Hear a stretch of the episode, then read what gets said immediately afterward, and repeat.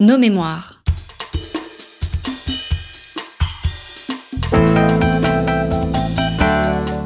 Une émission de la rédaction de Storia Voce.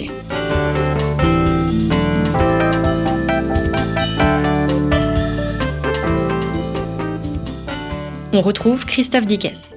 Chers auditeurs, bonjour, merci pour votre fidélité à Storia Voce et bienvenue pour cette nouvelle édition de notre émission Nos Mémoires, nos mémoires consacrées au grand texte euh, de l'histoire. N'hésitez pas à nous soutenir, à soutenir Storia Voce. Notre association a besoin de vous. Écoutez, c'est très simple. Si chacun des auditeurs qui écoutent Storia Voce ne donnait qu'un seul petit euro par mois, eh bien, nous pourrions sans problème doubler, voire tripler le nombre d'émissions. Chaque semaine, nous avons beaucoup d'idées, mais pour mettre en œuvre ces idées, tous ces concepts d'émissions autour de l'histoire, nous avons besoin de votre soutien pour se faire euh, un seul endroit où aller. Donc soutenez Storia Voce euh, à partir de la page d'accueil de notre site internet storiavoce.com Com. Éric Picard, bonjour. Bonjour Christophe. Bienvenue euh, au micro euh, de Storia Voce. Vous êtes historien, agrégé, vous avez euh, enseigné de nombreuses années, notamment dernièrement à l'ICES, qui est une école privée. Institut catholique d'études supérieures. Voilà, qui se trouve dans l'Ouest, hein, à, La Roche-sur-Yon. À La Roche-sur-Yon, En Vendée. en Vendée. Et j'allais dire, depuis plus d'un an maintenant, vous travaillez sur l'œuvre d'Alexandre Solzhenitsyn en vue de euh, l'anniversaire, le centenaire de sa naissance. Nous avons déjà enregistré une émission avec Priscille Delassus sur la revue Codex à laquelle vous avez euh, participé. Vous venez euh, de publier aux éditions de l'Homme Nouveau Alexandre Solzhenitsyn, pardon, La vérité comme exigence, disponible sur le site internet de, de, de l'Homme Nouveau. Vous avez aussi organisé un truc absolument extraordinaire un colloque de deux nuits euh, consacré à Alexandre Solzhenitsyn. pas un colloque, une nuit de l'histoire. Une nuit de l'histoire. un colloque c'est très sérieux, une nuit de l'histoire c'est sérieux, éludique, plaisant, amusant mais on s'instruit en s'amusant. Mmh.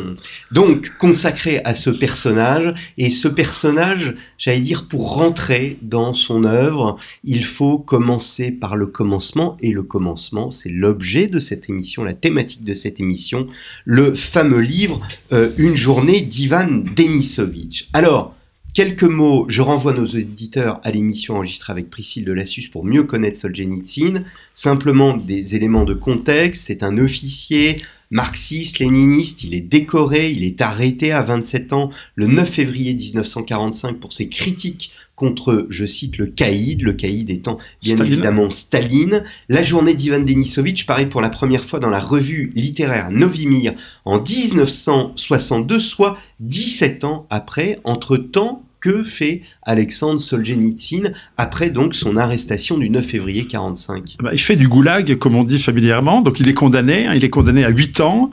Euh, il va faire une partie de sa peine d'abord dans ce qu'on appelle des charachkas, c'est-à-dire des prisons pour ingénieurs, où le régime rassemble des gens doués comme lui en mathématiques et en physique pour aider au progrès technologique de l'URSS. Donc là, il y reste globalement de 1946 à 1949, donc il est en contact avec des scientifiques, il a raconté ça dans le premier cercle en particulier, donc euh, avec ses amis euh, Panine et Kopelev, euh, qui, qui, qui l'incarnent d'ailleurs dans, dans le, ce livre, Le premier cercle. Et puis, fin 49, début 50, c'est d'ailleurs le temps du premier cercle, il va refuser d'aller plus loin. C'est-à-dire qu'on lui propose d'entrer dans une équipe de cryptographes pour euh, pouvoir mieux espionner les gens en travaillant sur la voie humaine et décrypter euh, grâce à, un appareil euh, qui parle au téléphone, donc à moins de surveillance du régime. Et là, il va refuser. Alors c'est quelque chose d'assez extraordinaire parce qu'il refuse pour deux raisons et, il est assez difficile de savoir quelle est la raison principale. Il a écrit que la raison qu'il mettait en avant, c'est que ça lui prenait trop de temps C'est-à-dire 12 heures par jour, il travaillait pour le régime, et le reste du temps, effectivement, bon, 12 heures, ça, fait beaucoup, euh, il était bien, bien nourri, bien logé, bien chauffé, il avait toutes les attentions du régime. Sauf que lui, c'est un écrivain. Ne jamais oublier que Solzhenitsyn est un écrivain, et depuis euh, qu'il est enfermé euh, au goulag, dans ses camps, dans ses prisons, donc depuis 45, il rumine une œuvre littéraire qu'il a commencé à, à l'âge de 10 ans. En 1936, il a 18 ans, il a déjà le projet de ce qui sera l'œuvre de 50 ans de travail, La Roue Rouge, c'est-à-dire une histoire de la révolution bolchevique. Donc il, a composé mentalement des milliers de vers au goulag mentalement parce que il n'a pas le droit à un crayon, il n'a pas le droit d'écrire, donc il se les récite par cœur. Il, a même demandé à des Lituaniens de lui confectionner un chapelet en 100 grains pour pouvoir mémoriser. Il passe des journées entières à mémoriser, ce qui d'ailleurs lui permet d'échapper mentalement au goulag. Euh, donc sa vocation est une vocation d'écrivain. Et s'il reste là, euh, la poésie euh, serait remplacée par les mathématiques, je le cite, les, mathématiques c'est le confort, la poésie et l'histoire c'est pas le confort. Et puis deuxièmement, il y a aussi un aspect moral, euh, est-ce qu'il va continuer de servir le régime? Voilà, c'est-à-dire qu'à un moment il va dire non, comme d'autres personnages, comme Inokenti dans le premier cercle, refuse alors qu'il est ambassadeur de servir le régime. Et j'ajoute parce que ça, c'est un petit peu, c'est encore plus mystérieux. Il y a une, volonté d'abaissement chez lui. Il a été humilié au goulag. Hein. c'est un officier euh, euh, qui se sentait très supérieur, qui traitait ses subordonnés euh, de manière indigne. N'ayons pas peur des mots. Il l'a dit lui-même. Et, tout à coup, il a été humilié par le goulag, humilié par les droits communs, humilié par les autres détenus, humilié par le fait que les préoccupations matérielles l'emportaient. Il fallait se nourrir, il fallait éviter les coups. Et il, continue ce chemin d'humiliation. J'ose parler de kénose. beaucoup d'auteurs ont parlé de Kano, c'est-à-dire de d'enfouissement volontaire, de dépouillement volontaire de ce que Solzhenitsyn appellera plus tard l'auto-limitation. Donc il va, il va descendre, il va faire une descente où il va tout perdre, il va tout perdre. Et il va vers le pire du pire, parce que c'est là qu'il va trouver la liberté intérieure. C'est un paradoxe, je sais que vous les aimez. Euh, il va trouver cette liberté intérieure, cette force intérieure qui va lui permettre de mener une œuvre gigantesque jusqu'à l'âge de 90 ans. Donc, mm. donc il part à ce moment-là au Goulag, à Ekibastuz, au Kazakhstan. C'est ce qu'il va raconter, justement, dans une journée d'Ivan Denisovitch. Donc là, il y reste le temps de purger sa peine. C'est assez extraordinaire, parce qu'il a été condamné en février 45, vous le rappeliez. Donc il sort en février 53, 8 ans, quelques semaines avant la mort de Staline. Hmm. Et il va d'abord être relégué jusque 57. La déstalinisation lui permet d'être habilité. À partir de 57, il vit euh, à Ryazan, à environ 200 km de Moscou, et il reprend son métier, sa vocation. C'est un excellent prof de maths physique. Il est un vrai scientifique, avec cette passion de la transmission. C'est d'ailleurs toute son œuvre littéraire qui nous dit la même chose. Et il commence à pouvoir écrire. Alors, il a déjà couché sur le papier les dizaines de milliers de vers qu'il avait dans la tête, d'autres œuvres qu'il avait dans la tête. C'est-à-dire quand, quand vous ah. parlez de vers, en fait, la versification du texte est un moyen de le retenir. Absolument. Donc Ivan Denisovitch, la journée d'Ivan Denisovitch, à l'origine, c'est comme un poème euh, qu'il se récite dans la tête, un peu comme, euh, euh, comme les, les chanteurs à l'époque d'Homère, eh bien, récitaient des milliers et des milliers de vers. Alors, ces milliers de vers ne concernent pas Ivan Denisovitch. Voilà. Il, a, il a pensé à Ivan Denisovitch à la fin de l'année 50, début 51.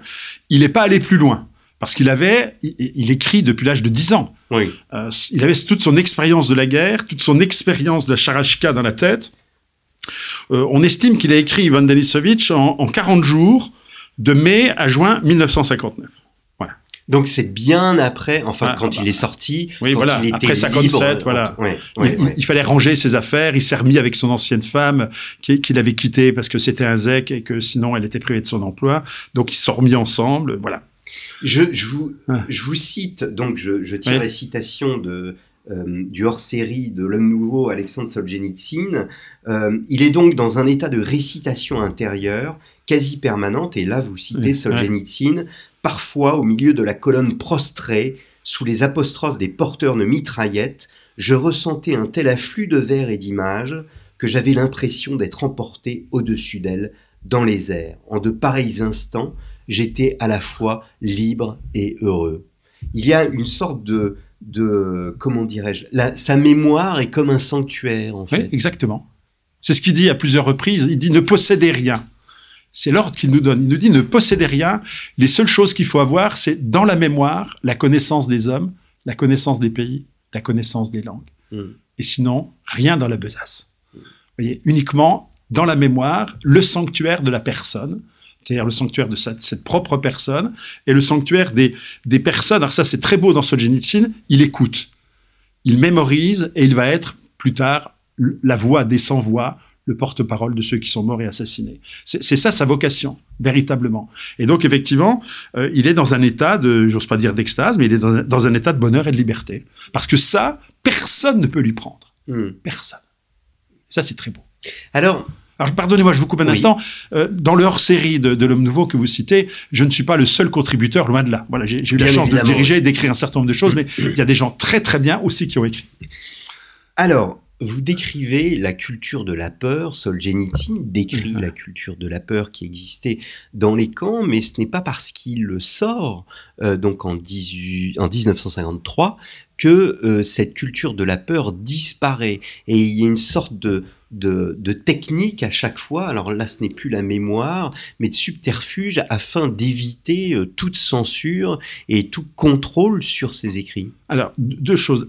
Je suis d'accord avec vous, il va écrire clandestinement. Donc il a une couverture, il est prof de maths physique, et clandestinement il écrit, il cache. Donc il y a toute une aventure littéraire secrète, diffuse, euh, qui va être euh, relayée par ceux qu'il va appeler les invisibles, des gens qui vont être à son service pour cacher, pour enfouir les microfilms, pour dactylographier, pour diffuser en samizdat, pour faire ensuite passer à l'étranger. Et ça, c'est une aventure merveilleuse. La culture de la peur, cher ami, pardonnez-moi, mais elle est essentiellement à l'extérieur du goulag. Parce que les gens qui sont à l'extérieur du goulag, ils ont peur d'aller au goulag. Solzhenitsyn, à plusieurs reprises, dit, y compris dans une journée d'Ivan Denisovitch, finalement, on peut critiquer le régime à l'intérieur du goulag, puisqu'on y est déjà. À plusieurs reprises, il le dit dans une journée d'Ivan Denisovitch. Ils font des critiques sur le régime, sur la manière dont ça fonctionne, et ils se disent, ah les gars, on risque rien, on est déjà au goulag. Mmh. Oui, mais alors, c'est lui, euh, sur le goulag, il dit, rien ne croit, rien ne craint, rien ne demande. Il y a une sorte de d'indifférence. Or, on sait que enfin, l'indifférence est une des choses les plus terribles qui soit. Alors ça, c'est ça, c'est la ruse du zec. Hein, le zec, c'est le détenu. Hein, ne rien craindre. Voilà. Finalement, qu'est-ce qui peut m'arriver de pire? Qu'est-ce qui peut m'arriver de pire que d'être au goulag dans ce camp de travaux forcés? Rien ne croit. Alors ça, c'est terrible. C'est que tout ce qu'on te raconte, premier réflexe, tu ne le crois pas. C'est-à-dire qu'il y a des rapports humains qui sont difficiles. Voilà, et accorder son amitié, accorder sa confiance à quelqu'un, c'est quelque chose de très difficile, de très dangereux. Ça peut arriver. Rien n'espère, rien ne craint. Donc effectivement, c'est une indifférence, mais qui en réalité est une protection extérieure, on le disait tout à l'heure, qui va permettre ensuite, bah, qui permet déjà cette humilité, cette simplicité. Les philosophes diraient l'ataraxie. Hein, Oui. Voilà, c'est un, dépouillement euh, des passions, des sentiments. À plusieurs reprises, il dit hein, au début d'Ivan Denisovitch, on déflore un tout petit peu le livre, tout au début, dans les des trois règles du goulag, c'est on ne regarde jamais dans la gamelle du voisin. C'est-à-dire, si, si on est dans la concupiscence ou dans l'envie, on est fichu. Ouais. C'est la première règle. Alors qu'on a faim. Mais, première règle, si on entre dans cette démarche-là, on est fichu parce que l'autre, il va voir que je guigne sa gamelle et ça peut très mal se passer. Au même titre que euh, vous évoquiez le premier cercle tout à l'heure et ses Ouais. amis, en fait, dans, Ouais. euh, qui, scientifiques, euh, est-ce qu'on sait, alors que il ne croyait en rien, en tous les cas, il appliquait les, les règles, rien ne croit, rien ne craint, rien ne demande, euh, est-ce qu'il s'est fait des amis au, au, au goulag? Bien sûr. Bien sûr, c'est d'ailleurs, euh, c'est d'ailleurs à ses amis qu'il récite ce qu'il a dans sa tête. Et notamment, on parlait de Panine et, de, et de Kopelev. Euh. Imaginez la scène, ils se couchent par terre, hein, ils ont des occasions euh, X ou Y d'être par terre, euh, tête bêche, enfin non, tête contre tête, et Solzhenitsyn récite par cœur ses œuvres. Ses premiers amis ont entendu ses œuvres. C'est les Zek qui ont été les premiers à écouter ses œuvres, et notamment ses deux grands amis, Hmm. Panine et, et Kopelev. Enfin, Panine qui l'a suivi au goulag avec Imastouz, pendant que Kopelev, communiste, restait euh, dans la prison pour, euh, pour ingénieur. Alors, avançons euh, dans le temps. Il y a une petite période. alors vous allez nous le dire d'ailleurs si, elle est si, si peu importante ou au contraire importante où il, rentre dans une forme de cafard, de spleen. Euh, c'est euh, l'époque où il est euh, libre, entre guillemets, si, si, je puis dire, parce que, au fond, ses œuvres sont euh, réduite à être diffusée uniquement dans un cercle très restreint. Et il voudrait, il souhaiterait aller plus loin. C'est propre de l'écrivain.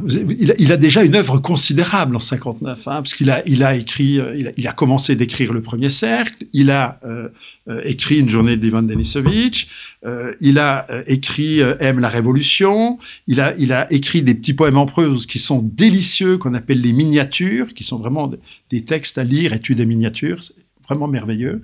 Et il n'a pas de public. Un écrivain sans public, c'est pas un écrivain, c'est comme un prof sans élève. Comment le manuscrit arrive sur la table de euh, Twardowski, qui est le directeur de la revue Novimir? Alors effectivement, euh, c'est une aventure euh, remarquable. C'est-à-dire que ces lecteurs sont des zèques, uniquement d'anciens zèques qui, comme lui, ont été au goulag et sont sortis après 56 avec la déstalinisation. Donc, le ZEC, Zek un jour, si j'ose dire, Zek toujours. Solzhenitsyn dit pratiquement ça, il est Zek, c'est un Zek et ses amis restent des Zek. Et d'ailleurs, chaque année, ils font un repas Zek ensemble en commémoration du moment où ils se trouvaient au Goulag. Donc, ses amis peuvent comprendre l'ouvrage. En plus, ce sont des gens qui sont capables de tenir leur langue. Mais l'épouse de Solzhenitsyn, qui n'a pas été Zek, mais qui était épouse de Zek, et d'autres amis, notamment les Zubov, euh, qu'il connaît bien, vont faire lire discrètement à des amis très proches non zec le manuscrit. Et là, à chaque fois que le, texte est lu à l'extérieur, c'est l'enthousiasme. Et donc, effectivement, même Kopelev, qui est resté communiste, qui est resté communiste, Solzhenitsyn, qui est, qui est son ami, ils sont amis, Solzhenitsyn lui confie le manuscrit et euh, Kopelev va le faire lire autour de lui à des écrivains communistes. Et donc, à ce moment-là, bah, si on veut publier, il y a une revue littéraire, la revue littéraire par excellence, vous le disiez Novimir, Dvardowski, et d'autant que Dvardowski lui-même euh, est, ouvert à des publications, euh, comment dirais-je, j'ose pas dire libérales, mais euh, qui, qui feraient preuve d'une certaine ouverture d'esprit à la lumière de ce qui vient de se passer en URSS, c'est-à-dire en février 1956, le rapport secret de Khrouchtchev du 20e congrès qui a dénoncé les crimes de Staline. Et donc, ce qu'il y a d'extraordinaire, c'est que Solzhenitsyn va être instrumentalisé par le pouvoir communiste de Khrouchtchev, euh, dans le sens où son ouvrage, et il suffit de lire la, première édition française 1963 euh, d'une journée d'Ivan Denisovitch, qui est présenté comme un livre au service du renouveau du socialisme. Finalement, ce Solzhenitsyn mériterait de faire partie du Parti communiste du RSS, puisque grâce à lui, on découvre les crimes du méchant Staline, dénoncés par le gentil Khrouchtchev, qui lui-même reprend les idées et les pratiques du génial Lénine. Donc Staline, bouc émissaire, 20e congrès de déstalinisation, accéléré à l'automne 1961. Et là, c'est extraordinaire. Il y a une relance brutale de la déstalinisation par Khrouchtchev, parce que Khrouchtchev a besoin de taper sur Staline pour asseoir sa propre autorité contre certains membres du parti qui sont restés staliniens. Et donc, Khrouchtchev va jouer de Solzhenitsyn, d'une journée d'Ivan Denisovitch, pour faire avancer sa propre politique personnelle, on peut dire khrouchtchevienne, contre les caciques, du parti qui en sont restés à Staline. Et ça, c'est sublime, parce que Twardowski a compris ça aussi. Alors, il doit convaincre sa revue, où il y a des communistes, hein, c'est la revue officielle, la revue littéraire officielle, où on publie que des ouvrages qui vont dans le bon sens communiste et soviétique. Euh, et, et Twardowski a le courage, et Solzhenitsyn lui rendra hommage de, ce courage, parce que ce courage le conduira plus tard à la mort, on en parlera sans doute. Et, euh, et, et Twardowski réussit à faire parvenir le manuscrit à Khrouchtchev, on dit que Khrouchtchev l'a lu et qu'il a été convaincu. Et à ce moment-là, Khrouchtchev donne l'ordre, le 12 octobre 1962, de la publication dans Novemir. 12 octobre, c'est facile, c'est juste avant la crise de Cuba. Hmm. Voilà. Est-ce que le texte est censuré? Très peu. Très, très peu. Et, dans, dans, un sens qui va vous faire sourire. Euh, Solzhenitsyn s'attendait à des demandes de coupe, parce qu'évidemment, hein, et la, seule chose qu'on lui a demandé d'ajouter, c'est le nom de Staline qui ne figurait pas dans le manuscrit. Hmm.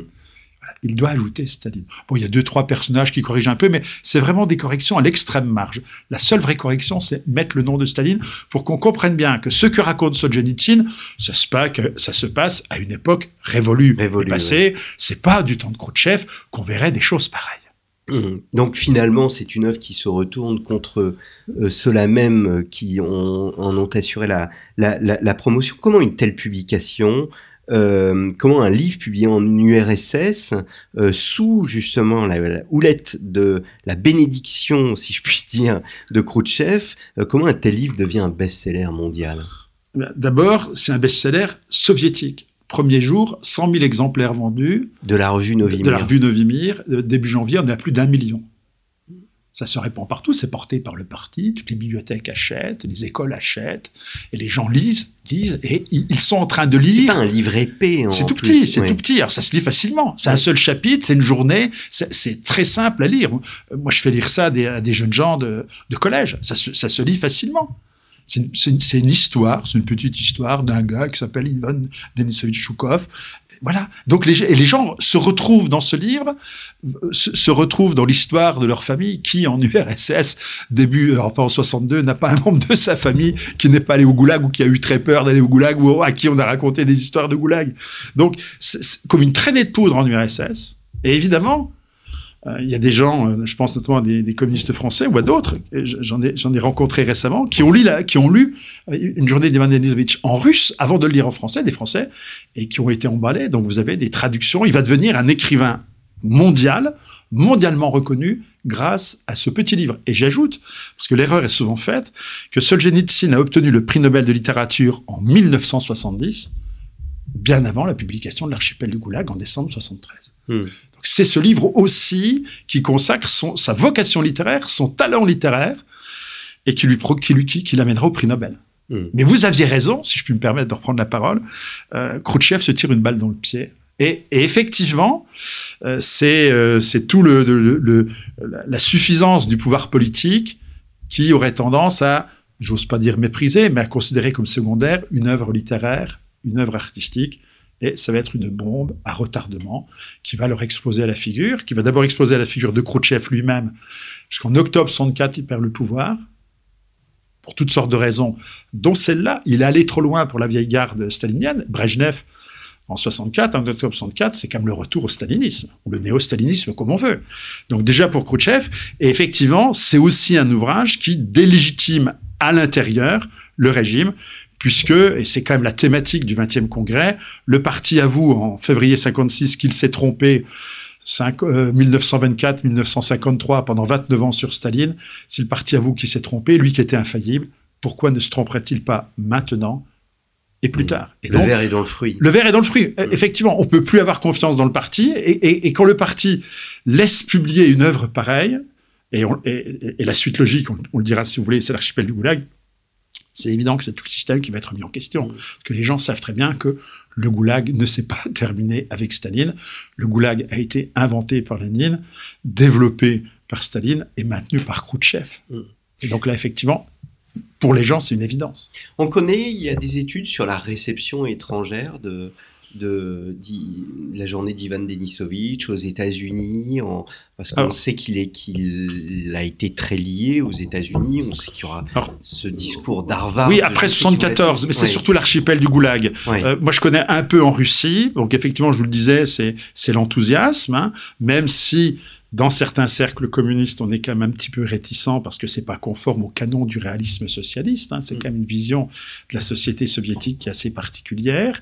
Et, et, et ils avaient raison d'une certaine manière de craindre l'ouvrage. Et puis la réception en France, effectivement, je vous le disais tout à l'heure, euh, avec Pierre Dex, pour ne ouais, pas le nommer, ouais.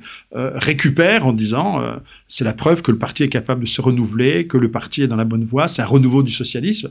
Et donc c'est très amusant quand on relit ça aujourd'hui et quand on sait que Solzhenitsyn a été un des artisans de la chute du communisme et de l'URSS que de lire ces considérations de 63 où ils étaient persuadés que Solzhenitsyn, d'une certaine manière, marchait main dans la main avec le camarade Nikita Khrouchtchev.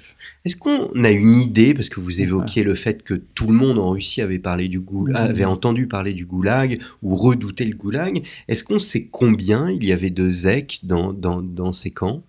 Alors, les chiffres font débat, font débat encore aujourd'hui. c'est plusieurs millions de personnes avec des, des pics. Hein. Le grand pic, c'est juste avant la Seconde Guerre mondiale, dans la foulée des grands procès de Moscou. Euh, il y a un nouveau pic justement après la Seconde Guerre mondiale, au moment où la société soviétique croit qu'il va peut-être y avoir une sorte de libéralisation du régime suite à la victoire euh, contre le nazisme. Et précisément, cette victoire avait été obtenue parce que Staline n'avait pas mobilisé les soviétiques au nom du communisme, ils y seraient jamais allés, mais au nom de la mère patrie russe. Hein, mmh. Voilà, donc frère russe. Euh, et donc là, effectivement, plus le fait, et d'ailleurs dans, dans l'archipel, euh, pardon, dans une journée d'Ivan Denisovitch, il y a deux, trois personnages qui ont été coffrés parce qu'ils avaient parlé à des étrangers. Et Ivan Denisovitch lui-même, il est au trou, il est au goulag, euh, parce que pendant la guerre, il a été fait prisonnier quelques jours pendant les Allemands, par les Allemands. Il s'est échappé, mais dans l'armée rouge, vous savez qu'il n'y a pas de prisonnier. Tout prisonnier qui s'échappe est considéré comme un traître, un agent au service de la propagande ennemie. Donc c'est comme ça qu'il s'est retrouvé au trou. il s'est retrouvé en 43, 10 ans de trou parce que il a été fait prisonnier par les Allemands. Il y en a un autre qui a pris 25 ans parce qu'il a passé une semaine avec des Anglais. Hmm. Donc effectivement, il y a donc à ce moment-là, il y a un renouveau, hein, un renforcement du pouvoir politique, euh, un renouveau. Euh, c'est le rétablissement du bagne en 1948, tout simplement. Hmm.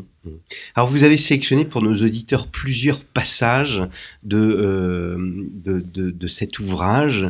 et j'allais dire, tout commence par par ce, petit matin. C'est un personnage qui se lève à 5 heures du matin et euh, vous, enfin le livre commence au, petit matin euh, et vous avez sélectionné pour nous donc euh, plusieurs moments de cette journée. Voilà. Alors c'est une journée ordinaire. Il se passe rien d'extraordinaire. C'est ça, c'est ça qui fait la force du livre d'un zèque ordinaire, qui n'est même pas Solzhenitsyn, parce que Solzhenitsyn, c'est un intellectuel, alors que Tchoukov, il dit pas, euh, l'art, ça n'intéresse pas, Eisenstein, ça n'intéresse pas.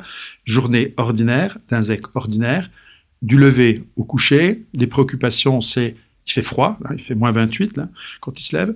Euh, c'est la faim, euh, ils ont faim, donc la nourriture, le rab, euh, comment réussir à avoir un petit peu plus, négocier un petit peu plus, le tabac, avoir du tabac, c'est la grande obsession. Voilà, on négocie, on, fait du marché noir de tabac à l'intérieur. Il y a toute une économie intérieure.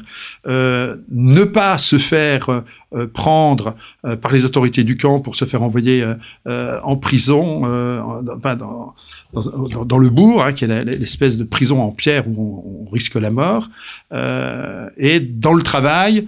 Euh, pour certains zecs, pas pour Ivan Denisovitch, en faire le moins possible, euh, éviter les coups des autres, éviter de se faire voler. Donc c'est une micro-société, et là, on, la voit sous, les yeux d'Ivan Denisovitch Choukov. Alors voilà, ça, ça, commence de manière très banale, on pourra même lire la fin, le coucher. À 5 heures du matin, comme tous les matins, on sonna le réveil.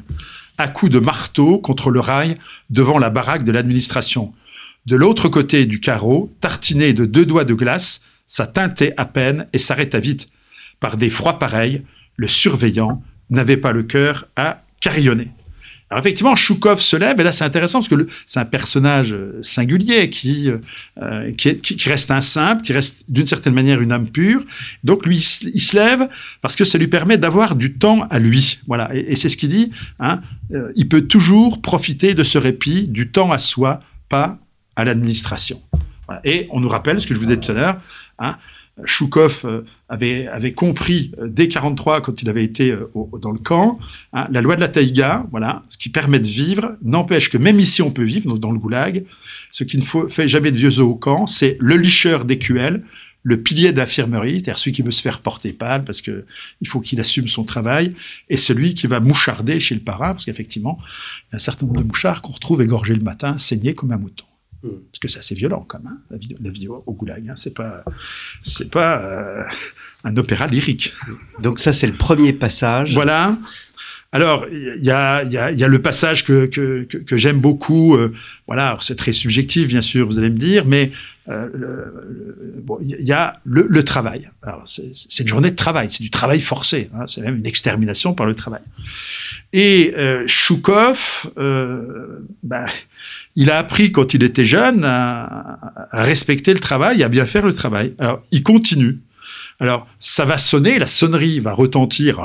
C'est la, fin de l'après-midi, 18h, ils sont tout contents, ça va être terminé.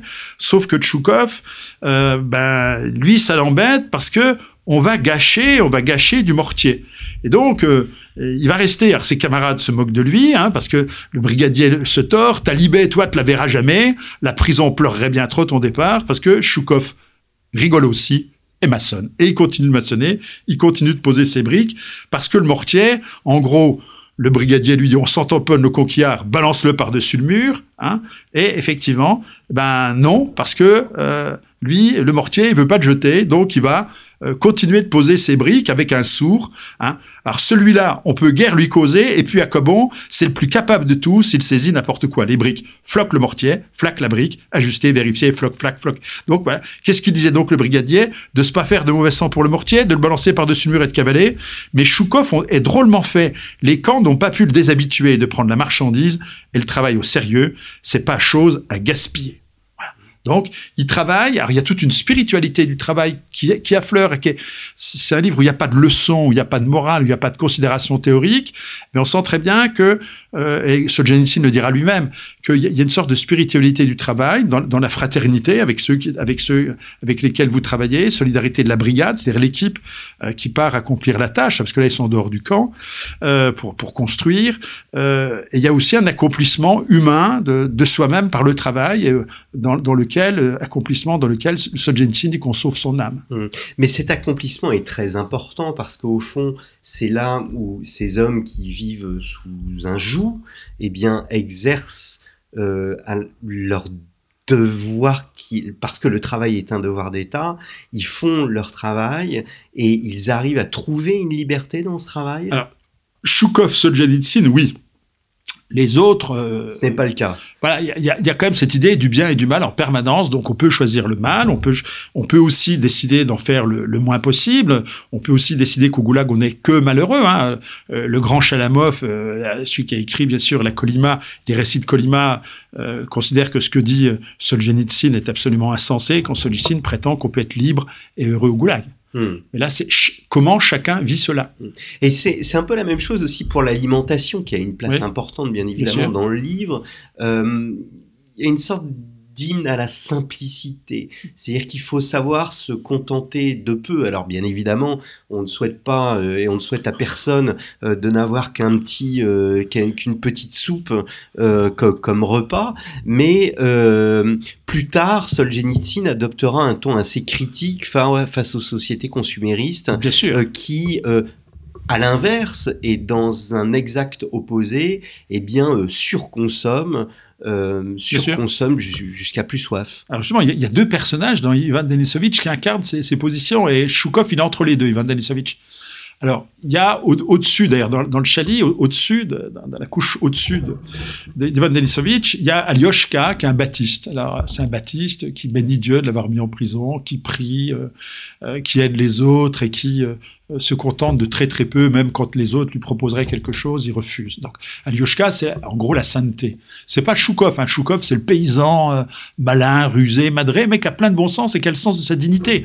On, on, je ne lirai pas les passages où il mange, mais même quand il fait froid, quand il mange, il, il enlève son bonnet, parce qu'on mange pas à couvert. Hmm. Donc, il se découvre. Donc, il, a, il a des usages. Il y a une sorte de dignité. De dignité. Euh, ah oui, de ouais. dignité chez Choukov. Et puis en dessous, il y a César. Alors César, c'est le gars qui a des sous. César, je le cite page 200, avait reçu du saucisson, du lait condensé, un gros poisson fumé, du lard, de la biscotte qui embaumait, du gâteau sec qui embaumait aussi, mais pas la même odeur, du sucre en morceaux dans les deux kilos, du beurre, des cigarettes, du tabac, de pipe. Il reçoit des colis, et donc c'est le riche, c'est le gros, c'est le gras. Son, son dieu, c'est son estomac. Quoi. Mm. Voilà. Et, et donc, Choukov, il est entre les deux, donc il rend service à César qui lui donne un petit quelque chose, mais euh, c'est pas son obsession. Effectivement, euh, il se contente du peu qu'il a. Il se contente du peu qu'il a. Il apprécie, euh, bah finalement, il apprécie. Il le dit lui-même, lui qui était fils de paysan, qui nourrissait les chevaux à l'avoine. Bah, quand il a la chance d'avoir de l'avoine diluée dans de l'eau, pour lui, c'est un repas de prince. Et donc, Solzhenitsyn n'est pas simplement, j'allais dire, une fenêtre sur une époque de l'histoire de, de, la Russie euh, avec cet épisode soviétique, c'est également un messager de notre temps Ah oui, absolument, absolument. Il y a une dimension universelle. Vous le disiez tout à l'heure, il a écrit euh, effectivement en 73 un article extraordinaire qui s'appelle Du repentir et de l'autolimitation dans la vie des nations. C'est-à-dire il, il revendique l'autolimitation, l'autorestriction. 73, il y a 45 ans, voilà quelqu'un qui nous parlait d'autolimitation.